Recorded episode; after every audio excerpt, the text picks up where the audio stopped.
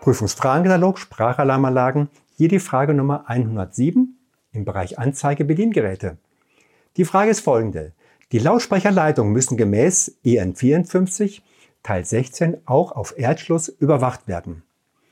Ab Unterschreiten welchen Wertes spricht man von einem Erdschluss, also Widerstand zwischen Lautsprecher und Erdpotential? Vier mögliche Antworten.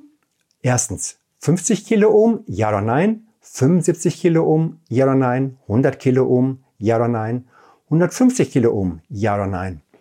Die richtige Antwort für uns ist erstens 50 Kiloohm, ja. Dann sind also die restlichen Antworten mit Nein als falsch zu beantworten. Vielen Dank.